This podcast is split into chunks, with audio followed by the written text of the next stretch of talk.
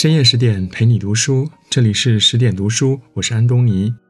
今天我们要分享的是那些回不去的年少时光。优秀的人都有一段至暗时光。如果你也喜欢我们的文章，欢迎在文末给我们点一个再看吧。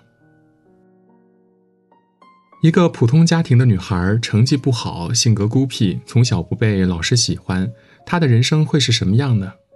最近那些回不去的年少时光热播，主角罗琦琦给了大家一个出人意料的答案：考上清华，留学美国，海外工作。别以为这是作者的荒唐杜撰，豆瓣上万的网友都给这部剧打出了八点二分的高分，而他的同名原著更是被王蒙、苏童等作家力荐，以八点四分的高分高居豆瓣励志类小说前列。书本讲述了女主角罗琦琦的成长故事。站在后来人的视角看呢，罗琦琦是人人羡慕的高材生，可曾经的她呢，也曾是浑身是刺、与周遭格格不入的叛逆女孩。成长路上的迷茫和脱轨，屡战屡败的崩溃，与同学亲友的分别，罗琦琦没少经历。可她却把所有失意和困顿转化成了自我觉醒的契机。正如书中所说的。成长本就伴随着痛楚，坚强本就是层层伤口结成的厚茧。看完这本书，你就会明白，每个优秀的人都有一段至暗时光。一关于孤独，耐得住寂寞的人，方撑得起繁华。罗琦琦从小在外公家长大，到了五岁才被父母接回身边。作为家里的长姐，罗琪琪像很多姐姐一样，常被父母教育，凡事都要让着妹妹。父母的偏心让罗琪琪童年过得很不快乐。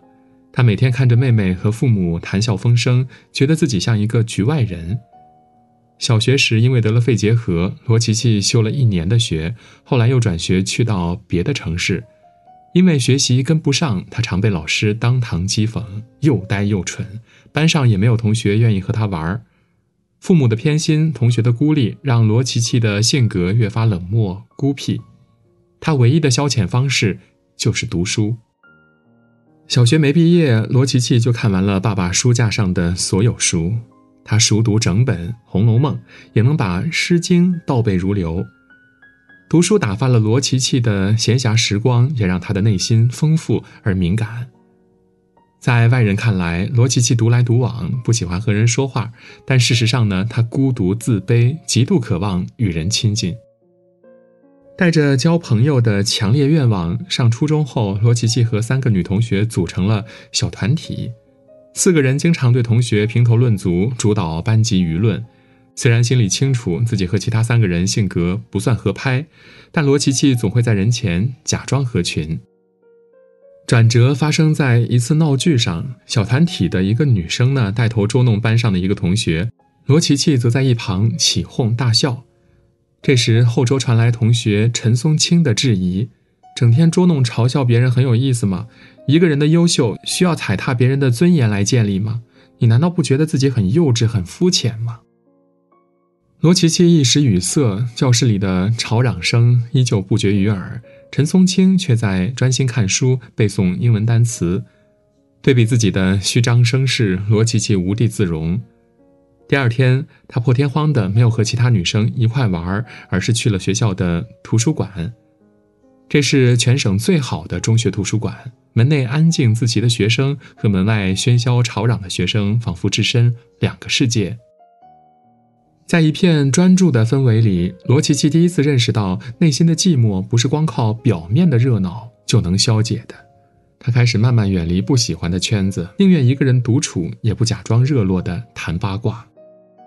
每天早上，罗琦琦会对着无人的街道练英语；到了假期，就在家里做题。他的成绩也逐渐从吊车尾升到了班级中上游。作家宁远曾说。一个人在孤独时间所做的事，决定了这个人和其他人根本的不同。如果罗琦琦依旧像从前一样，借表面的合群掩饰内在的空虚，他显然不会有所进步和改变。人和人的差距不在天资，而在于是否能把独处的寂寞转化成往前走、向内修的契机。多自省思考，少向外张望，方能超越孤独，活出内在的丰盛。二，关于偏见，击碎偏见最好的方法不是对抗，而是变强。小学时，因为成绩常年垫底，罗琪琪一度被班主任拿有色眼镜对待。考得好了，老师觉得他作弊；作业全对，老师觉得他抄别人的。甚至班里有同学丢了东西，老师也首先怀疑罗琪琪，斥责他是小偷。班主任的劫难让罗琪琪一直对老师有严重的排斥心理，即使到了初中，这种情况呢也是有增无减。有一次，罗琪琪无意中冒犯了英语老师，被罚站乒乓球台。从那以后呢，罗琪琪便故意和英语老师对着干。他上课看小说，公然不听讲，当堂做其他科目的作业，以为出了一口恶气，代价却是越来越难看的英语成绩。当发现自己远远落后于人，他才悔不当初。任何时候，人都不应该拿自己的前程与别人斗气。为了拿第一名，罗琪琪开始疯狂恶补英语。他把每一篇课文背得滚瓜烂熟，上课也认真记笔记，花在英语上的时间呢，足足是其他科目的三倍。第一、第二个学期呢，成绩没有太大起色，直到第三学期，终于逆袭到了年级第一名。同学们的惊叹纷至沓来，很多老师对罗琪琪呢轻言有加，罗琪琪成了人人艳羡的学霸，再也没有人会质疑他的优秀和努力了。作家一书说：“人一定要争气，一旦做出成绩，全世界都会对你和颜悦色。行走于世，难免遭遇不公和非议。击碎偏见的最好方法，不是着急去对抗，而是努力让自己变强大。把精力专注在自我提升上，终有一天你会打碎所有的流言蜚语，活出内在的光彩。”三、关于苦难。向上生长，方能战胜困境。每个人在成长路上都会有那么一两个举足轻重的朋友，罗琪琪也是一样的。他的第一个朋友呢，是在游戏厅认识的徐小波。徐小波的童年并不顺遂，三年级时，他的父亲被电击身亡，母亲受了打击，从此精神失常。徐小波小小年纪就为生计四处奔波，不是去游戏厅打杂，就是去工厂做工。罗琪琪去过徐小波打工的地方，那里手套堆叠成山，绒毛在闷热的空气里面乱飞。同龄人觉得辛劳无比的工作是徐小波习以为常的日常。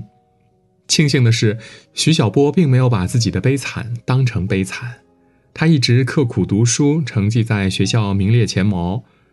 徐小波曾说：“外面的世界很大，总要飞出去看看，才不枉此生。”这个早熟的少年，执着的要从灰暗里撑开一道裂隙，触碰到清风与阳光。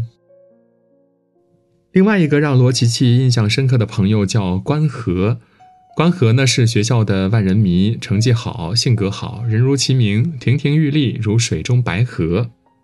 少有人知，活得像公主般光鲜的关河，拥有的却是灰姑娘一样的人生。关河的母亲呢没有工作，丈夫去世后，她为了负担女儿的生活费，嫁给了关河的继父。因为寄人篱下，关河不得不尽自己所能，乖巧地讨好继父和哥哥姐姐。她常年穿着姐姐的旧衣服，小小年纪就学会了洗衣做饭、打扫卫生。即使哥哥姐姐呢不喜欢她，关河也只能忍气吞声。不过在人前，关河从来不会自怨自怜。在校园里，他乐于展示才艺，成绩出类拔萃，一直都是明星一般的存在。关河和徐小波都是在泥泞中翻滚过的人，却不因苦难而沉沦。他们执着地向上生长着，拼搏着，所以无论他们出身如何，都没人敢轻视他们。就像高尔基所说的：“世界是一片暗夜，但我们可以自己照亮道路。”当一个人身处黑暗，依然仰望追逐星光。他终将打碎命运的枷锁，找到自己的出路。四、关于遗憾，没有如意的人生，只有看开的生活。罗琪琪一直有一个愿望，就是和闺蜜葛小飞或者喜欢的男生张俊考同一所大学。可惜葛小飞呢，后来爱上了不该爱的人，年少失身，远走他乡。张俊和罗琪琪也因为不懂如何去爱，在一次次冷战和猜忌中越走越远。而那些和罗琪琪要好的同学，毕业之后也如同四散的蒲公英，奔向了各自的方向。有的因为家庭贫困辍学去读了技校，有的因为高考失利只上了普通大学，还有的因为年少的局语从此不相往来。身边人来来往往，真正陪伴罗琪琪走到最后的只有他自己。年少的关系真挚，却也易碎。分别时总以为来日方长，后会有期，却不料早已在匆匆之间见了彼此最后一面。有人说，看那些回不去的年少时光，总会想起曾经的某个老同学，想起年少无知的自己。我们或许因为懵懂张狂伤害过他人，或许因为聚少离多与好友渐行渐远。可正如书中所说的，那些偷偷溜走的时光，催老了我们的容颜，却丰盈了我们的人生。过去的每一段经历都是有意义的。我们或许弄丢了最值得珍惜的感情，却从此学会了体谅他人；或许犯下过追悔莫及的错误，却也学会了自省与自爱。这些瞬间都将永远留存下来，成为继续生活的勇气。只要不曾丢失热爱生活的心，我们终将正视过往的伤痛，找到心灵的出路。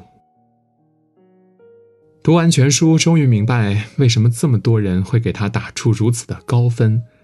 书里没有荡气回肠的剧情，但和一代人相似的经历，却精准切中了时代的脉搏。罗琪琪和身边人的成长并非是一路顺遂的，可他们却在困境和遗憾中完成了属于自己的人生课题。美国作家约翰有句发人深省的名言：“所有经历的意义在于指导你，而非定义你。”当一个人不害怕孤独，不畏惧磨难，世间将没有任何事能困住他发光的灵魂。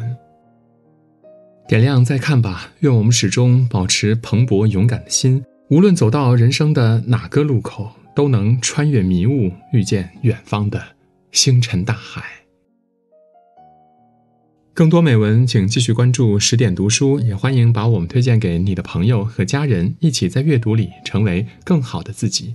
我是安东尼，我们明天再见。